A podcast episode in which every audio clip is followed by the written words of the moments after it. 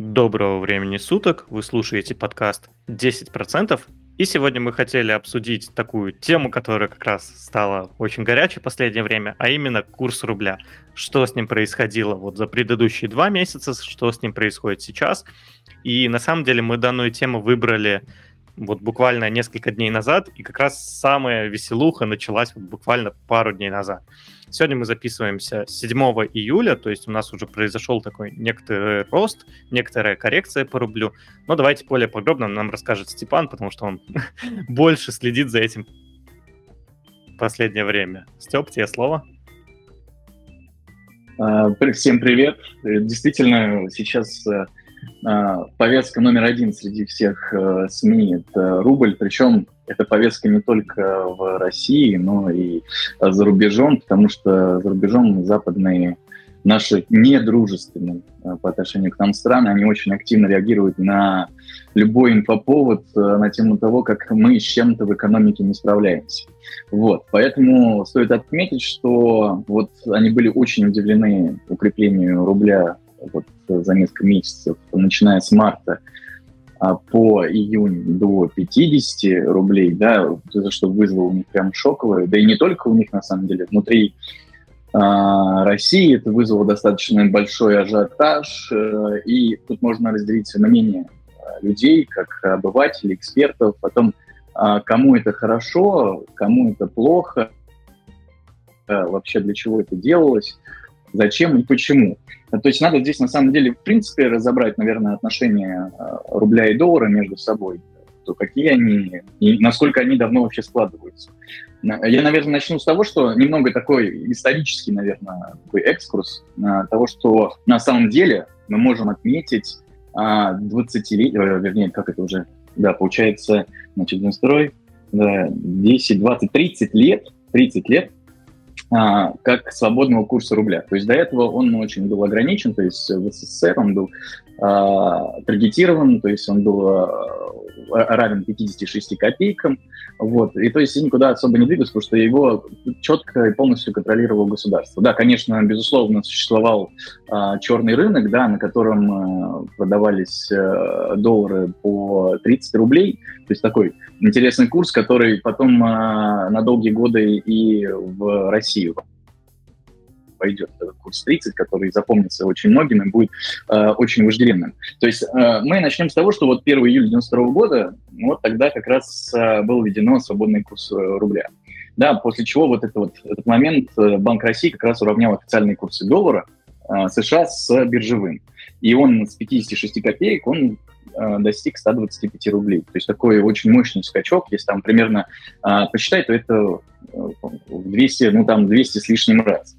Вот. То есть отношения, они были такими. То есть первоначально мы шли в эту свободу, да, если мы помним, а, обязательно, обязательно нужно не забывать про то, что э, рубль и доллар – это очень большое такое политическое именно, э, как это, политические отношения. То есть это валюта именно политических отношений. Это дальше уже появятся и другие валюты, которые э, будут вот реагировать на всякие политические заявления, э, политические какие-то события. Но первую очередь для нашей страны было важно наладить э, контакт именно с Западом, потому что именно с Соединенными Штатами Америки. И вот, собственно, Банк России очень активно к этому шел. То есть все, весь такой период благосклонный к рублю и доллару, да, который у них был, он, наверное, двигался примерно до, э, ну, до кризисного такого момента, который происходил. Это до 90, примерно, 7 такой 98 год. Да, конечно, были какие-то моменты э, отдельные, их надо тоже обязательно отметить. То есть э, период 90-х годов, он отличался тем, что ну, э, ВВП у нас было, естественно, на очень низком уровне, то есть благосостояние населения было тоже э, могло бы желать лучшего. Вот. Э, экономическая подоплека к тому, что рубль будет крепким, естественно, ее не было. Да? Банк России, конечно, пытался э, отойти от вот такого принципа вот, который, таргетирования, который был в СССР, да, но это был достаточно очень сложный процесс, потому что отпустить эти вожжи да, отпустить, отпустить рубль в свободное плавание, это было достаточно такое в новинку. А, и с чем, собственно, столкнулся рубль в те года, да, то есть а, слушатели, которые, наверное, более такого старшего поколения, да, то есть которым а, около примерно 40 лет и постарше, они, наверное, могут вспомнить такие моменты, когда рубль стоил и 2800 там, рублей, то есть были такие моменты, это э, тогда был черный вторник, это 94 год, октябрь, если я правильно помню. Э, он стоил там далее 3900 рублей, а самая максимальная цена, если я еще раз э, правильно исторически вспоминаю этот момент, то он доходил примерно до 6 тысяч рублей.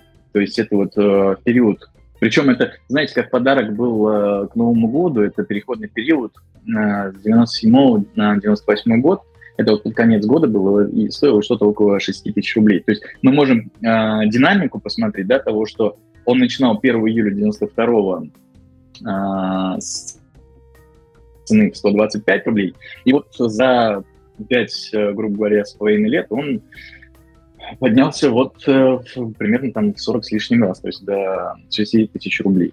То есть так, такие неоднозначные отношения, на самом деле, рублей доллара. И, и тут важно понять, что происходило внутри страны. То есть мы в первую очередь должны обращать внимание, что курсы образования, оно отражает э, ту реальную вот экономическую политику, которую проводит государство, ту, тот принцип экономики, который придерживается, да, то есть э, 90-е годы, еще раз я, наверное, напомню, такой самый важный момент, мы шли к свободе.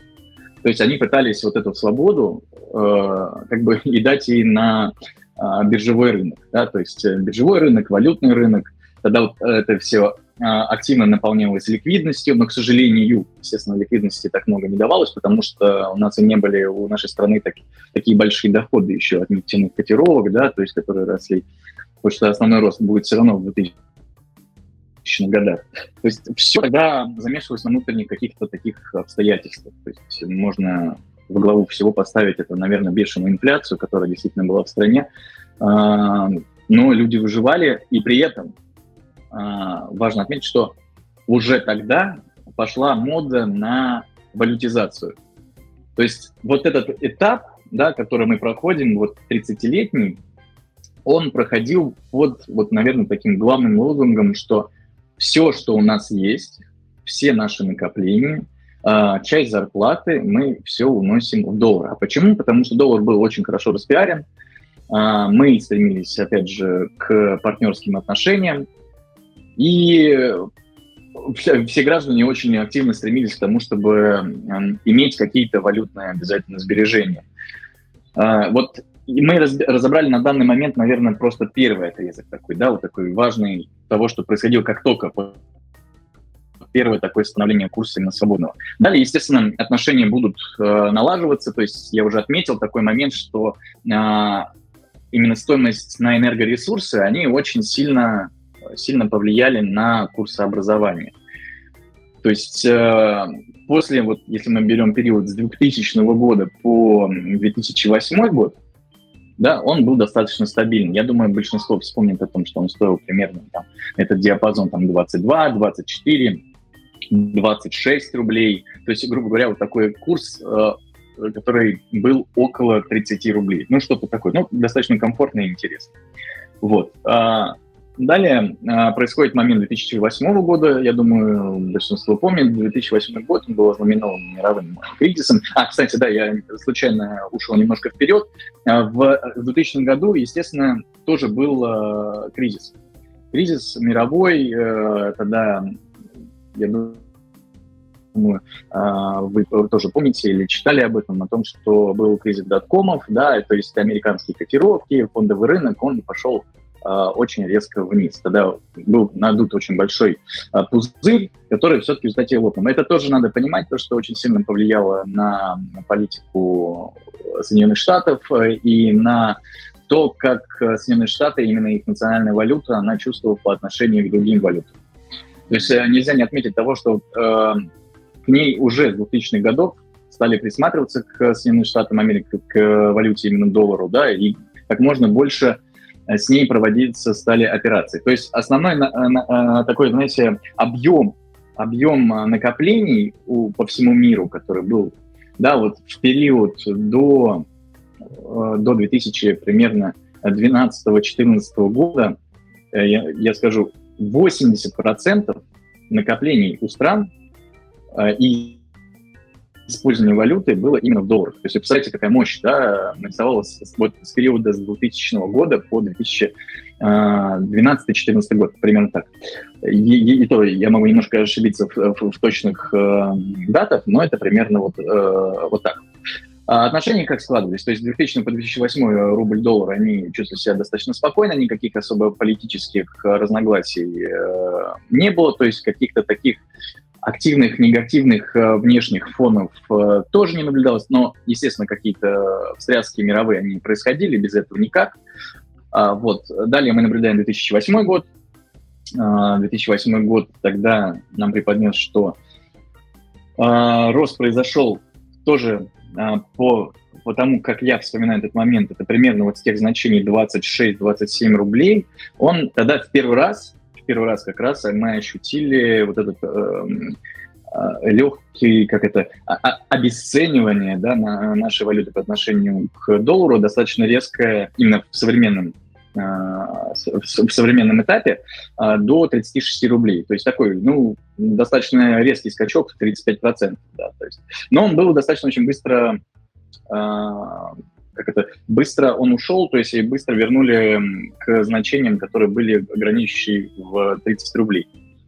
А, современное, то, что вот сейчас, тогда уже вернемся, наверное, стоит рассказать о том, что вот сейчас происходит.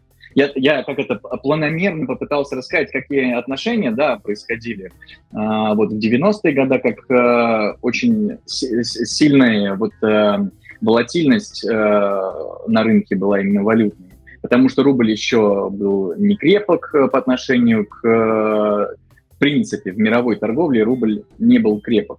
То есть тогда только э, шло становление этой валюты. А вот в современных реалиях того, что добилась Россия с 2000-х годов по 2002 год, то уже можно говорить, по 2022 можно говорить о том, что сейчас рубль, и, в принципе, неоднократно уже наше правительство и президент пытались э, в какой-то момент э, продвинуть э, рубль как национальную валюту, как резервную, то есть ее сделать.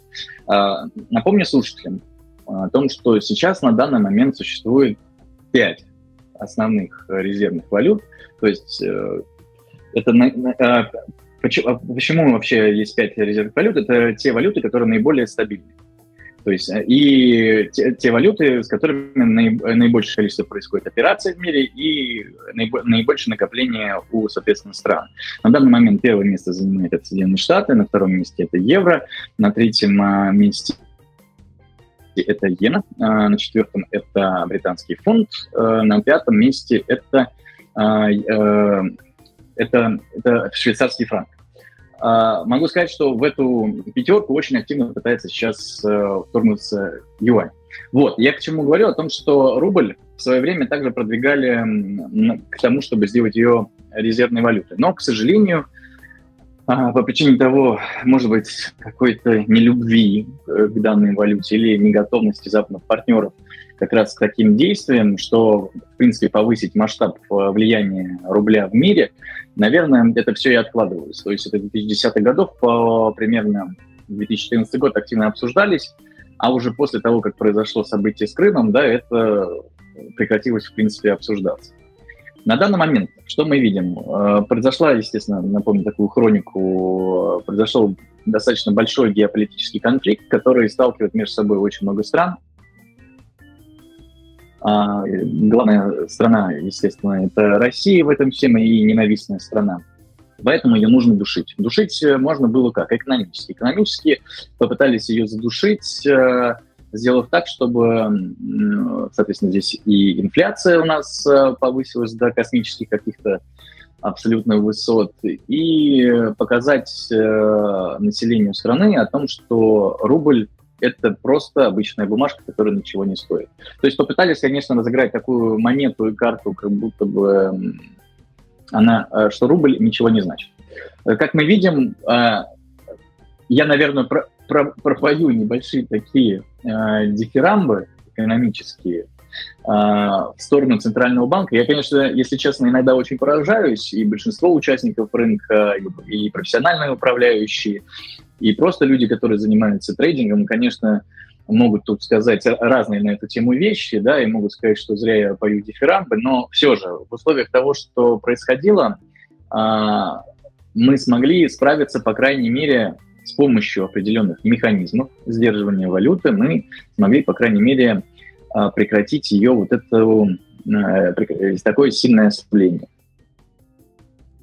И это было важно я считаю, это большая победа именно Центрального банка в плане политического, потому что когда мы наблюдаем, еще раз напомню, сейчас уже не так важен, сколько бы он стоил бы э, рубль по отношению к доллару, как больше было нужно успокоить население о том, что у нас все хорошо. То есть вот этот искусственный механизм ограничений, который был введен, он был э, в качестве такой пилюли успокоения для общественного внимания и общественного мнения. То есть э, мы наблюдаем с периода э, февраля по конец марта, мы наблюдаем, даже нет, до середины марта мы наблюдали, как э, валюта с 77 рублей да, она скаканула до 120. Это если на свободных торгах, именно биржевых валютной секции. Если мы будем брать рынок Форекс, э, площадка, которая больше интегрирована, соответственно, на западные рынки, да, то есть там доходило, если я правильно помню, что где-то до до 170-70 рублей. То есть была очень активная спекуляция, а, и больше это было, знаете, как э, паника. То есть панический рост, были панические покупки, а еще подливали в огонь, естественно, западные страны, которые очень активно спекулировали на тему, что все, России больше не жить. И как мы видели, э, э, как Байден даже заявил о том, что рубль стоит уже 200 рублей по отношению к доллару, хотя таких, естественно, цен не было. Да, но ничего страшного. Даже шутили о том, что кто-то у нас в России на черном рынке ему смог продать по 200 рублей э, дедули. Вот.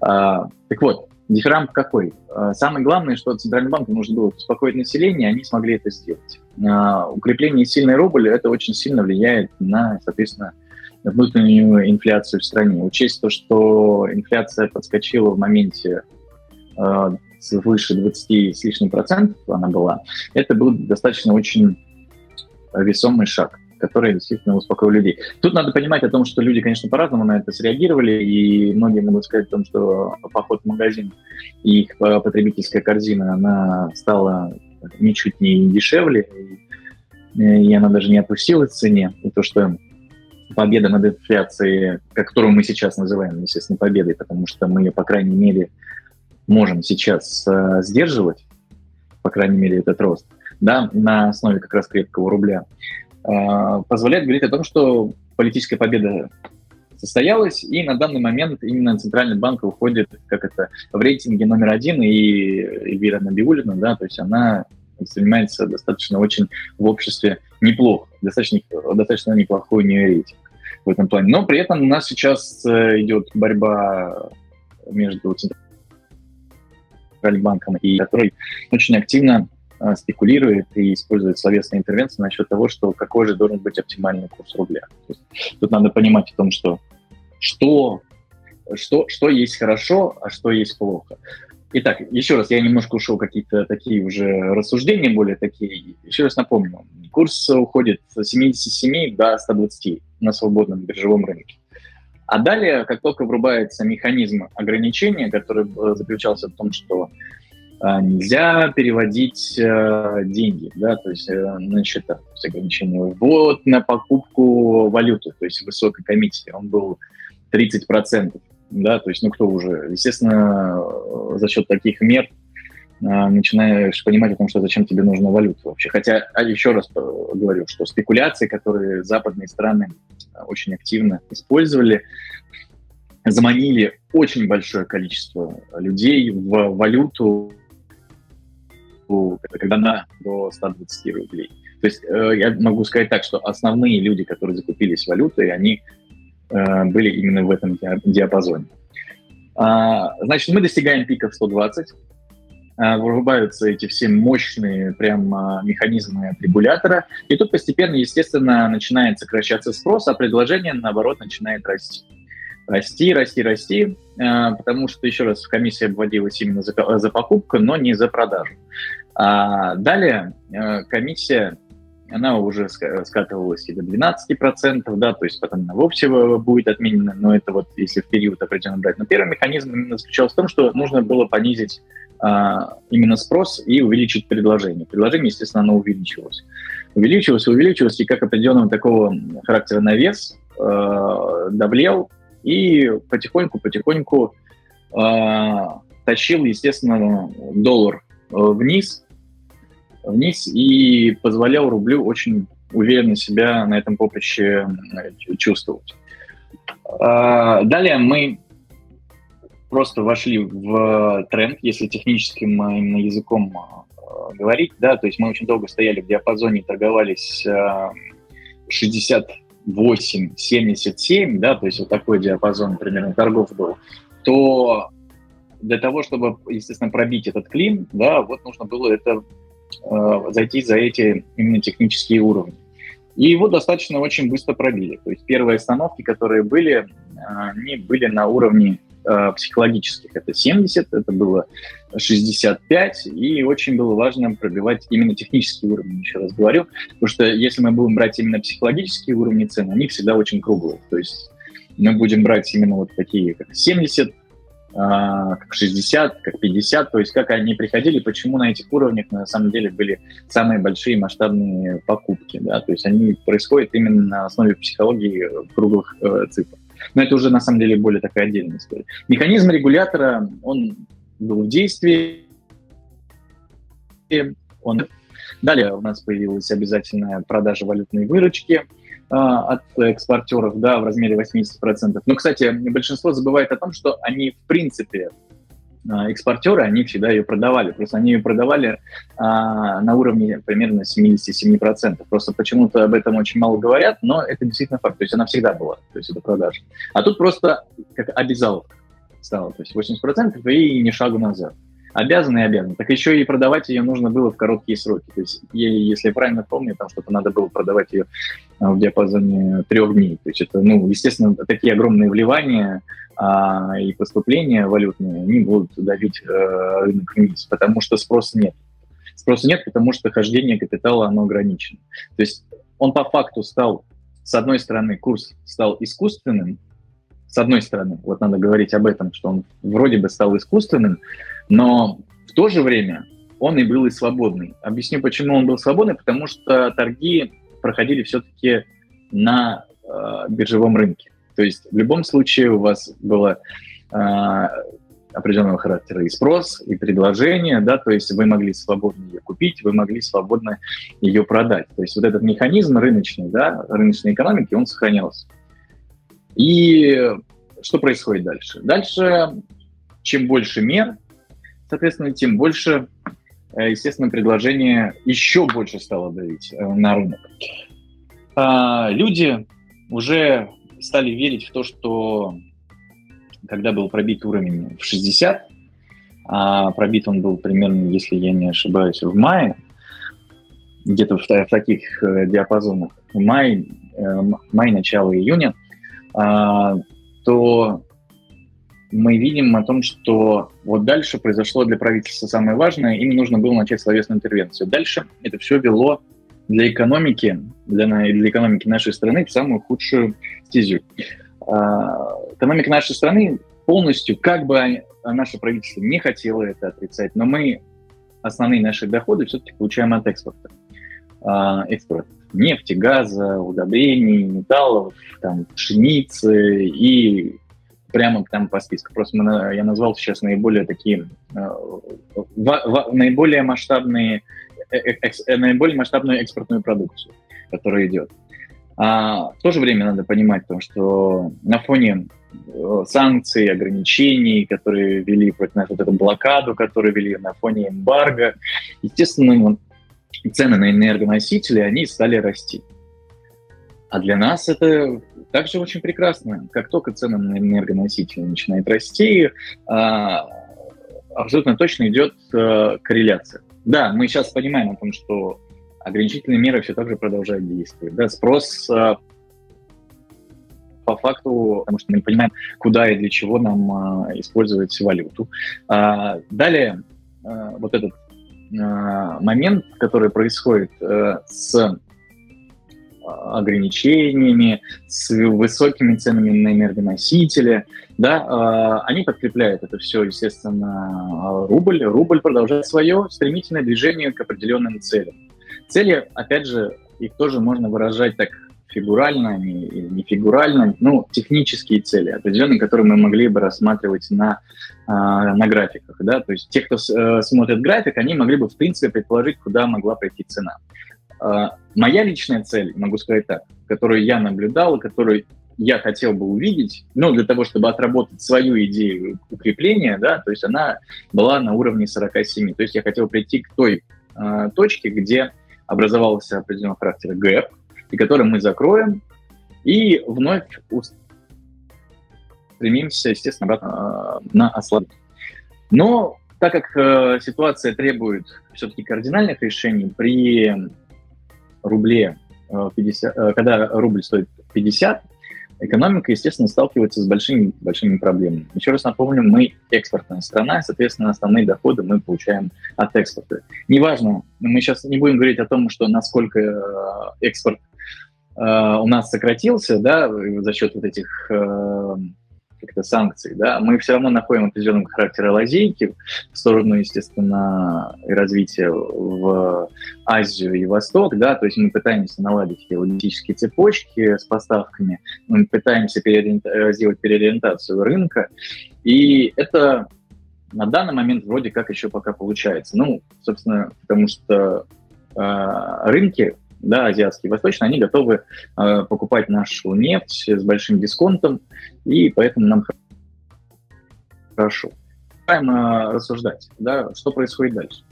На моменте, когда 50, э, сталкиваются, начинают с большой проблемой экспортеры. Мы не берем сейчас даже уже нефтяных, э, да, наших гигантов, а газовиков, мы сейчас возьмем уже другие. Например, такие как э, ГНК Норильский никель, то есть это Северсталь, это НЛМК, да, эти компании, которые, э, на которые наложили персональные санкции в отношении топ-менеджмента, но и на саму продукцию, которую поставляют в страны. То есть металлургическая э, абсолютно столкнулась с большими-большими проблемами при курсе 50. Они уже стали металлургическая именно э, сфера, она стала работать не то что в ноль, она уже стала работать в убыток, а это, естественно, катастрофически при э, убытке э, предприятия, естественно, надо делать, э, покрывать эти издержки, а издержки можно в условиях такого кризиса, это мы будем увольнять людей. Естественно, никто этого не хотел, потому что увольнение людей это грядет именно политическими потрясениями. А я опять же вернусь к дискуссии того и к дифирамбам да, к Центральному банку. Центральный банк именно что и хотел сделать. Хотел сделать политически, именно политически победный курс. То есть насколько мы сильны перед э, Западом и перед западными санкциями. Э, что на данный момент происходит? Технический момент. Э, мы просто получили очень... Э, э, если, если брать еще раз техническую э, трактовку такого момента, мы получили абсолютно перепроданный, перепроданный актив, который технически сейчас отскочил. То есть на данный момент мы с 50 рублей мы показали достаточно внушительный э, такой э, рост в диапазон 64-65 рублей. Э, именно только на основании того, что словесных интервенций, это раз, от э, Минфина, Кабмина, в общем и целом, и в то же время, как мне кажется, но это особо не афишируется, но, скорее всего, это такая невидимая рука рынка со стороны и самого Минфина, и со стороны Центрального банка, что было определенного характера поручения для банков а, производить вот валютную интервенцию. То есть валютная интервенция заключается в том, чтобы закупать валюту, чтобы а, то есть повысить ее спрос на биржевом рынке для того, чтобы не, э, не продолжилось ее, не продолжилось укрепление рубля. На данный момент мы увидели абсолютного характера технический отскок от 50 до 65, но при этом, вот если мы будем брать сегодняшние торги, то мы увидели о том, что сегодня вновь предложение, оно превышало спрос, и мы уходили в диапазон 62 61 э, рубля. То есть мы опять приходим к определенному характеру таких психологических цен. Скорее всего, пока у нас не будет э, налажен импорт, мы же сейчас пытаемся именно наладить э, первые логистические поставки наших, э, если энергоресурсов, то в то же самое время мы хотим наладить импорт. А без импорта не будет такого высокого спроса. То есть на данный момент то, что мы наблюдали, вот характер э, шестидневной торговой сессии, да, он был подкреплен чисто э, спекулятивным характером сделок. Да, то есть очень много закрывались э, шартовых позиций, то есть такой это, можно сказать, шорт-сквиз происходил на рынке. Но, еще раз говорю, тренд общий, который есть на рынке, он продолжается быть нисходящим для доллара. И то, что мы видим, то мы и получаем. 61 достаточно комфортный уровень, но при этом таргет, который выставлял э, э, наш, э, не то что Центральный банк, а Силуанов именно конкретно, да, министр финансов, он говорит, что комфортный уровень для России это 75. 75 и, и точка. Но тут мы уже должны поднимать вопрос о том, что таргетирование, девалютизация – это немножко уже другое. Вот, наверное, вот такой мой небольшой, но спич. Угу.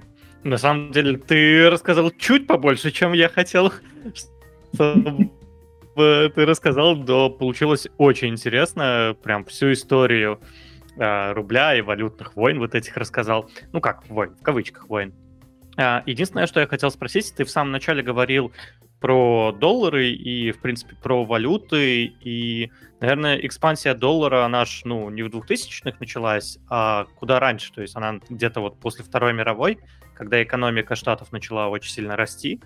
И, соответственно, после договора в 1974 году э, Америки и Саудовской Аравии, что доллары, точнее, что нефть будут продавать за доллары, то да, после да. этого доллар, конечно же, лидирующую позицию, когда все, ну, вся нефть, а нефть это энергетика, это логистика, она теперь продается за доллары, и доллар как основная такая валюта стала. Вот, и до сих пор доллар удерживает вот этот э, основной, ну, как основная валюта, наверное, уже э, сейчас где-то 60% накоплений до сих пор происходит именно в долларах. И хоть в последнее время эта цифра немного падает, но 60% это действительно то есть в мировых запасах, э, резервных запасов разных стран это 60% в долларах, и это ну, очень большая такая ситуация. И понятное дело, что Банк России, он тоже хочет, чтобы э, рубль стал резервной валютой, потому что в таком случае, когда мы э, делаем из российского рубля резервную валюту для других стран, то намного проще проводить всякие различные Uh, там, эмиссии какие-то, которые вводятся внутри России, и, соответственно, это не сильно задевает инфляцию. Но как-то похоже это больше на такие мечты все-таки, потому что инфляция у нас, таргет на инфляцию, это там 4 процента, даже больше. И когда у тебя такой высокий таргет, э, делать из валюты резервную какую-то валюту для других стран, ну, это такое. То есть непонятно, зачем странам другим держать российские рубли, если там ты держишь э, как резерв российские рубли, они у тебя там по факту испаряются под такой высокой инфляцией. Вот. А, в целом, да. Да-да-да. Очень... Угу. Я, я бы, наверное, к, добавил э, такой момент. Важно, почему все-таки доллар так еще начал э, свое движение. И ты правильно, правильно абсолютно сделал экскурс в историю. А, это взаимоотношениях именно Соединенных Штатов с Ближним Востоком. И по поводу нефтяных котировок и привязки к ним, надо отметить, что от золотовалютного, то есть вот этого, и раньше же было все к золоту прикреплено, то потом вот они ее поменяли. И причем они сейчас, э, даже был момент о том, что они думали, что вернутся к системе именно прикрепленной не к нефтяным да, котировкам, не к нефтянке, а именно к э, золоту. А, но ты сказал, что 60% это много. Да, это действительно так. Э, и, скорее всего, э, доллар и продолжит доминировать, потому что безумное количество книг стали писать, начиная с 2000-х годов, недоброжелатели именно именно недоброжелатели к этой валюте, именно даже со стороны России, они говорили и писали о том, что крах доллара, он неизбежен. То есть он уже не, не так хорош, как раньше. Но при этом мы наблюдаем, что уже прошло за 2000 годов, да, 20 лет. Но сокращение все-таки происходит, можно так сказать. И сейчас э, валюты э, стран, э, именно Востока, Азии, они начинают потихоньку тоже набирать свои обороты. То есть важно понимать, что и наблюдать за теми странами, у кого товарооборот э, связан не с долларами. То есть пока товарооборот э, у гигантов, да, у, именно у развитых стран э, осуществляется в долларах, да, то есть он, естественно, будет крепок и силен. Даже сейчас мы можем наблюдать о том, что индекс DXY, да, он наоборот растет по причине того, что большинство инвесторов, они а, бегут именно защитить свои активы именно в долларе. А евро, наоборот, евро, наоборот, э, падает э, по отношению, и, скорее всего, будет достигнут паритет, которого э, не было уже 20 лет, а, возможно, даже и паритета уже скоро не будет. То есть здесь надо понимать о том, что вообще как валютные войны, они действительно были и будут, и, и скорее всего, они продолжатся. Здесь вообще идет глобальный, на самом деле, такой... Можно сказать, что данная ситуация, которая происходит сейчас, да, оно такой сделало надрез вот этого нарыва, да, какого-то определенного, который был в экономиках стран, вообще в мировых отношениях. И э, сейчас вот э, система перестроения, просто перераспределения идет в мире. То есть, если раньше Запад э, и Соединенные Штаты доминанты были, то сейчас я, скорее всего, отдам предпочтение Азии и Востоку, которые очень планомерно развиваются уже последние там, 30 лет и активно защищают свои интересы и вкладывают свои экономики, и темпы роста экономики, естественно, они э, зашкаливают. Мы не говорим о том, что Соединенные Штаты, они теряют свою весомость в мире. Нет, ни в коем случае, потому что они все-таки до сих пор Э, финансовый гегемон, и мы как бы не хотели построить тот самый э, любимый э, капитализм, да, так у нас, к сожалению, его и не построили. Но это все относится к политической э, как бы конъюнктуре того, как оно выстраивается в государстве, а мы о ней в России достаточно тяжело говорить о том, что мы здесь выстраиваем, как мы здесь выстраиваем, потому что политический процесс находится немного вдалеке от обычных людей. Вот, да. Ну, смотри, э, если касаемо там доллара того же самого, то есть он в нулевые года, он занимал порядка 70% э, как вот мировая валюта. Сейчас это 60%, и да, он падает, и я тоже полностью с тобой согласен по поводу а, Азии, и мы с тобой как-то вот неделю назад обсуждали по поводу, а, куда там можно переехать, и я говорил, что я тоже за то, что там Азия сейчас видно, что развивается и явно будет продолжать расти, но есть нюансик, что в Азию переезжать это довольно ну, такое неблагодарное дело, потому что там ехать туда как человеку и конкурировать с китайцами, то это а, немного такое проблематичное, опять же, те же самые там а, язык и все такое. Но касаемо инвестиций, конечно же, да, стоит туда присмотреться, и это выглядит довольно интересно.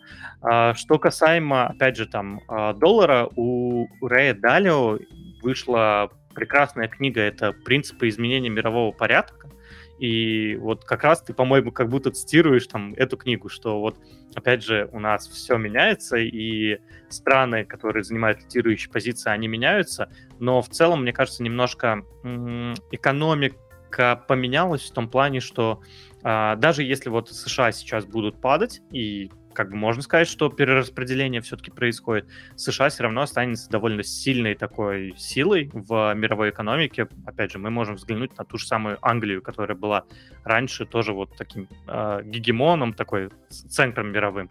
То есть э, и США, наверное, также останется вот таким мировым центром, э, но потихоньку будет перераспределяться все в азиатские регионы, потому что там видно, что развитие есть и действительно делают все правильно. И э, видно, что сейчас там те же самые там, компании, которыми мы пользуемся, они все больше и больше приходят из Китая. То есть не касаемо именно сборки, а именно касаемо там, каких-то производителей, там какие-то лидеры а, каких-то рынков находятся уже непосредственно там в Китае, а не в США. И это о чем-то нам говорит. Так что, да, мы... Так, что у нас на самом деле было по темам? А, вот смотри, у нас сейчас э, произошел такая э, отскок, получается, с 50 рублей до 65, и таргет у нас сейчас где-то 70-71, как говорит э, Силуанов. Вот э, как ты думаешь, вот таргет у нас же он всегда был. Вот насколько сейчас э, политика Центробанка, она действительно правильная, чтобы следовать этому таргету? То есть, потому что у нас всегда таргет был на инфляцию 4%, а инфляция у нас всегда была выше, на какие-то там курс доллара, а все равно почти никогда там не угадывали. Вот как думаешь, вот именно на текущий момент, вот на текущий день политика Центробанка а, по поводу таргета, она способствует тому, чтобы у нас был курс стабильный, там, 71%, 71 рубль за доллар? Я, наверное, скажу, что Центральный банк как раз активно говорит о том, что нам не нужно таргетировать. Как раз вот это вот я о чем и говорил, о том, что сейчас э, вот тут идет интересное внутреннее столкновение вот э, наших глыб экономических э, вот, мыслителей наших, руководителей финансовых о том, что что же все-таки лучше. Вот как раз э, Эльвира Набиулина, да, она заявила о том, что нам не нужен таргет. А вот мистер Силуанов, он как раз очень активно э, говорит о том, что комфортный курс это именно 70-75. Я даже скажу 75. И скажу о том, какие последние действия, вот, допустим, были сделаны. А, э, экспортеры, как я уже говорил, они столкнулись достаточно с большими проблемами. Да? То есть мало того, что им а, перекрыли э, логистику, да, и ввели санкции страны да, на ввоз продукции. Но какие-то же партнеры все равно остаются западные, которые рассчитываются именно в валюте. Так вот, мы сейчас перейдем к пшенице той же самой и к, к, к, к маслу, допустим. Вот то, что последние, из последних таких новостей. Например, по маслу. Масло теперь у нас э, привязано к курсу 75, а, то есть они его обозначили как в 15 тысяч рублей. То есть э, тут надо понимать, потому что ну, несложно посчитать, что если оно до этого стоило э, там, 200 долларов, да, то есть 15 э, тысяч рублей это будет именно в выражении по 75. Вот. То же самое произошло и с пшеницей. Почему такое, кстати, произошло? Определенного характера вот это таргетирование, которое происходит для экспортеров, оно важно для их а, внутреннего благополучия. А, сильная волатильность, да, которая происходит на рынках, она не способствует, естественно, а, правильным расчетам на бюджет, это не способствует, естественно, а, работе с издержками, то есть как их покрывать. То есть большинство же издержек у экспортеров, они были не в рублях, а в долларах. Да? То, есть, то есть это только сейчас это начинается эта глобальная эпоха. Опять о том, о чем мы заговорили, это о девалютизации, да, на это мы перейдем чуть дальше. Так вот, именно здесь больше связано с тем, чтобы поддержать экспортеров, чтобы они могли вести свою э, нормальную экономическую правильную деятельность, которая могла бы э, отражать реальность э, их дел, да, и тут важно понимать, какой характер санкций, почему происходит, и почему произошло вот этот момент э, с тем, что теперь в рублях это все происходит. То есть первый, первый звоночек был это за газ, да, но я уже тогда предположил, я когда, я вообще пишу колонку э, для Финама, да, ежедневную, э, на тему именно курса рубля.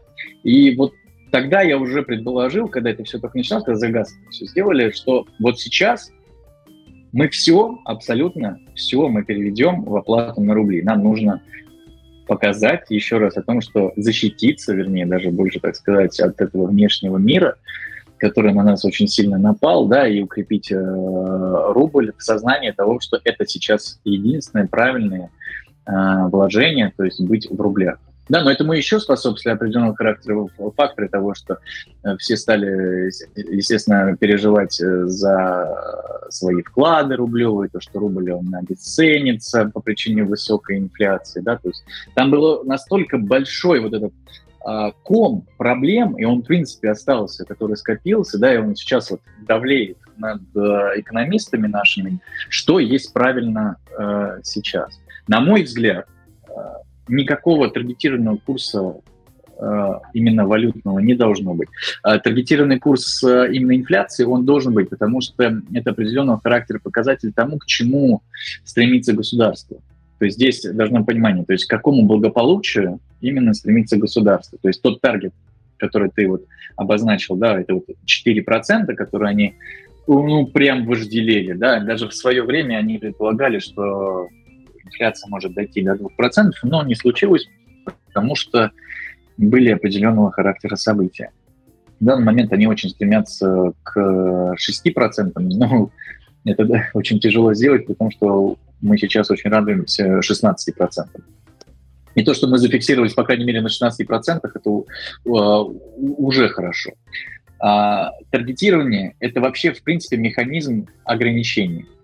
То есть он, это, когда у нас и так полно их, а если ввести еще и данный момент, да, то это, ну, в, в тиски уже заковать, это прям, ну, наша любимая, по идее, да, то есть э, держать такой цепкой хваткой.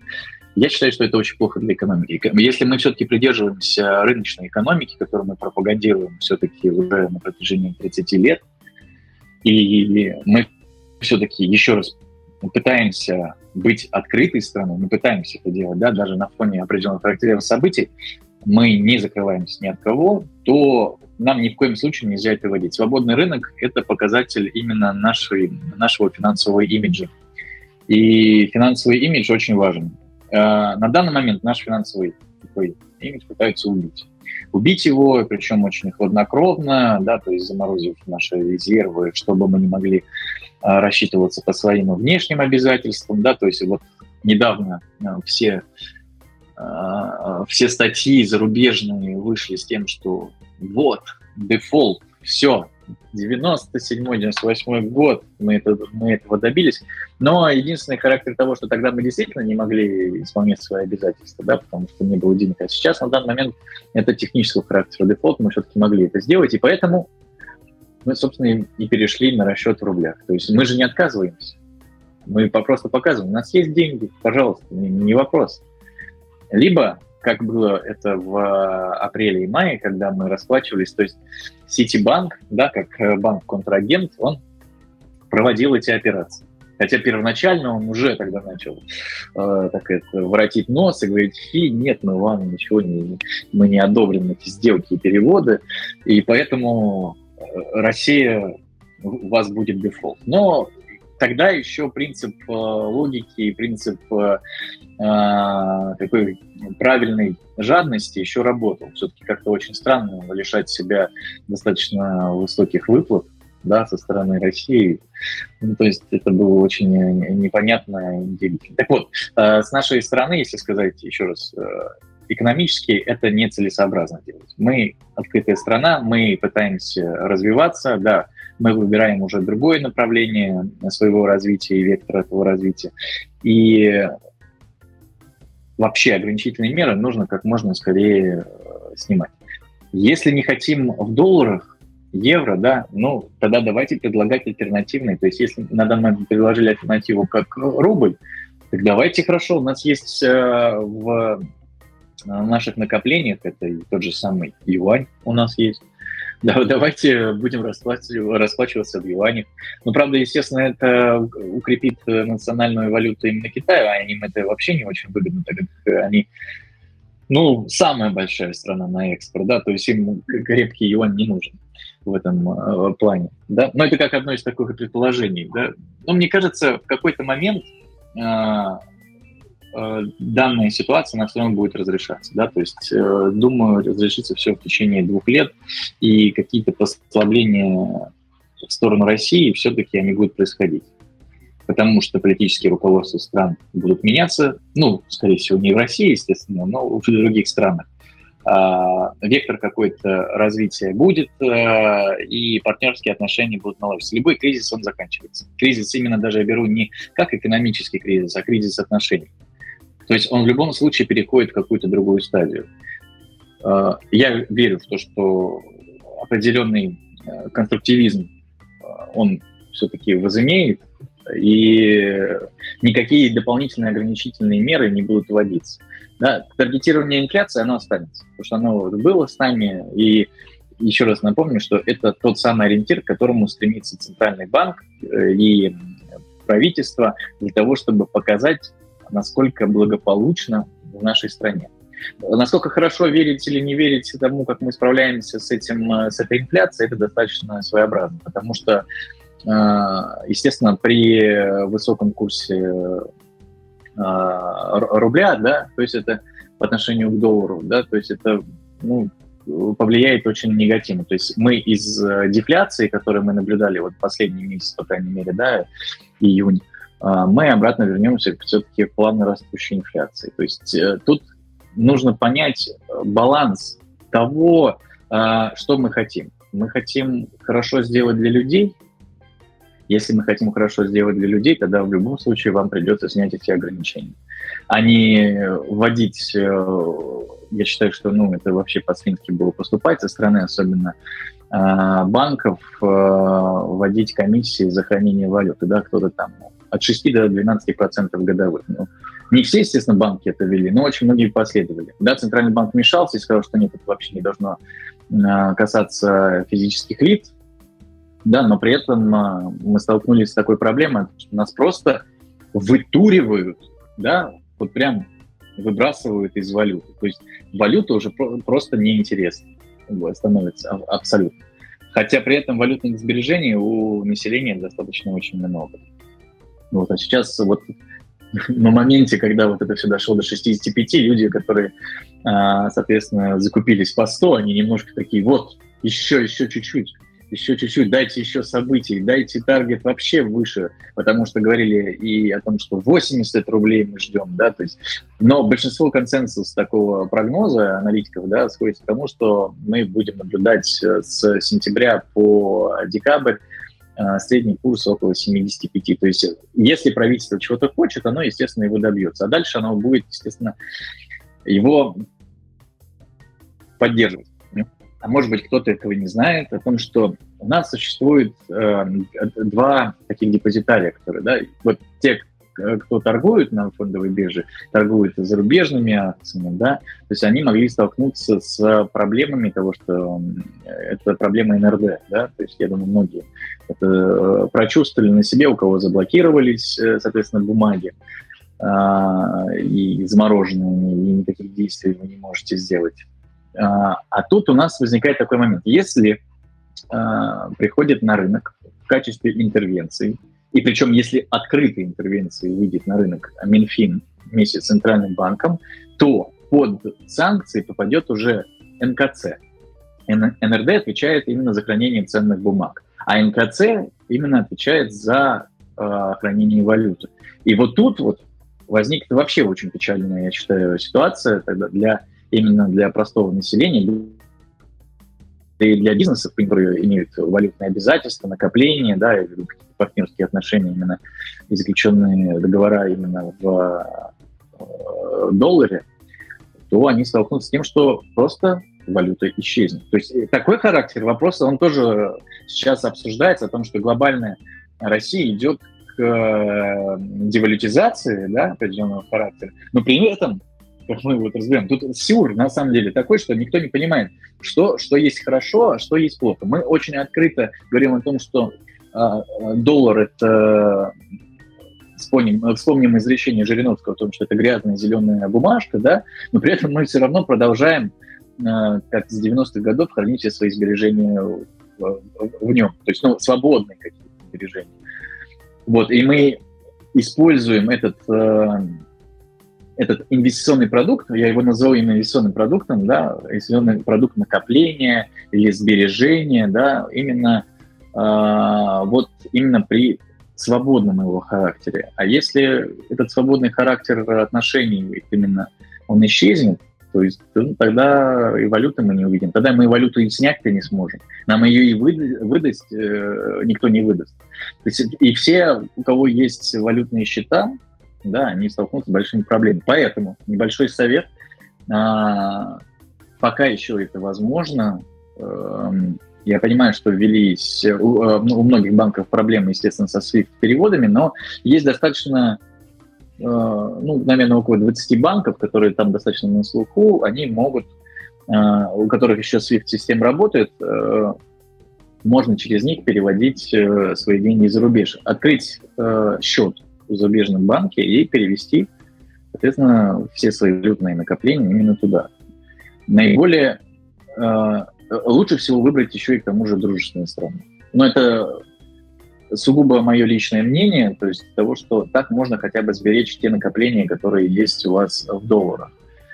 И большинство, кто разочаровался в долларе, да, и думает о том, что же сделать э, с ним, наверное, я бы посоветовал бы, ну, если э, Центральный банк активно говорит о том, что надо поднимать патриотическое настроение, конечно, на рынке, ну, я, я постараюсь все-таки как управляющий активнее сказать о том, что на данный момент а, стартует а, такой, такой момент, что здесь закончились а, те самые а, вложения, да, которые вот э, вклады, которые были по 20%.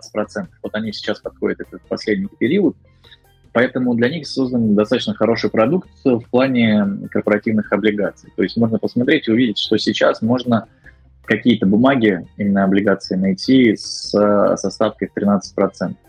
Да, я понимаю, что это ниже, естественно, инфляции, да, но в условиях того, что когда ставка Центрального банка, она 9,5%, вы можете найти тот же самую бумагу самолет с 13,5%, то я считаю, что это очень даже не... То есть рынок облигаций сейчас намного более э, будет популярен, чем основная фондовая секция, то есть чем все основные бумаги. Потому что если сейчас фондовый рынок, он рос в основном на дивидендных историях, и то, надо сказать о том, что э, «Газпром» очень сильно подпортил э, очень сильно подпортил репутацию и себе подпортил, и подпортил репутацию фондового рынка России, конечно. Но это, наверное, более такая глобальная дискуссия и разговор на, на эту тему. Но нельзя не сказать, что иногда вот такие механизмы, которые происходят, э, именно механизмы со стороны таких достаточно крупных игроков рынка, да, которые, с одной стороны, может быть, можно а, их и осудить или понять, да, нам надо понимать, потому что стресс-тестирование все равно рынок проходит. И очень плохо то, что стресс-тестирование проходит рынок уже во второй раз за последние, что получается, раз, два, три, четыре, за последние четыре месяца. Ну, это, конечно, очень плохо, это ужасно. Что ж, на этом на сегодня мы, пожалуй, закончим. На этой неделе мы поговорили про российскую валюту, а на следующей поговорим про иностранные валюты. Поэтому подписывайтесь на нас, ставьте лайки. Нам очень важна ваша поддержка, и будет прекрасно, если вы сможете оставить отзыв на Apple подкастах или на других платформах.